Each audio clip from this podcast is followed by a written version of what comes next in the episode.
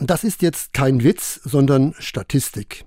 Der Buß- und B-Tag kostet jeden Arbeitenden 181 Euro pro Jahr.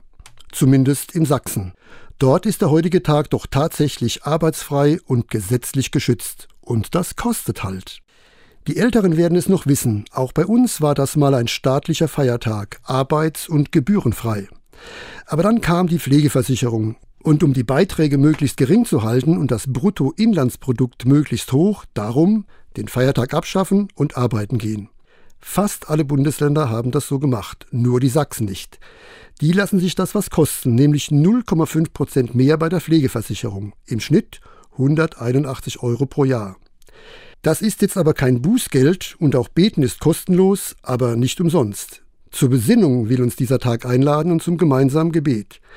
Vielleicht hilft ja das Beten in der Kirche, dass wir endlich zur Besinnung kommen und vernünftig werden.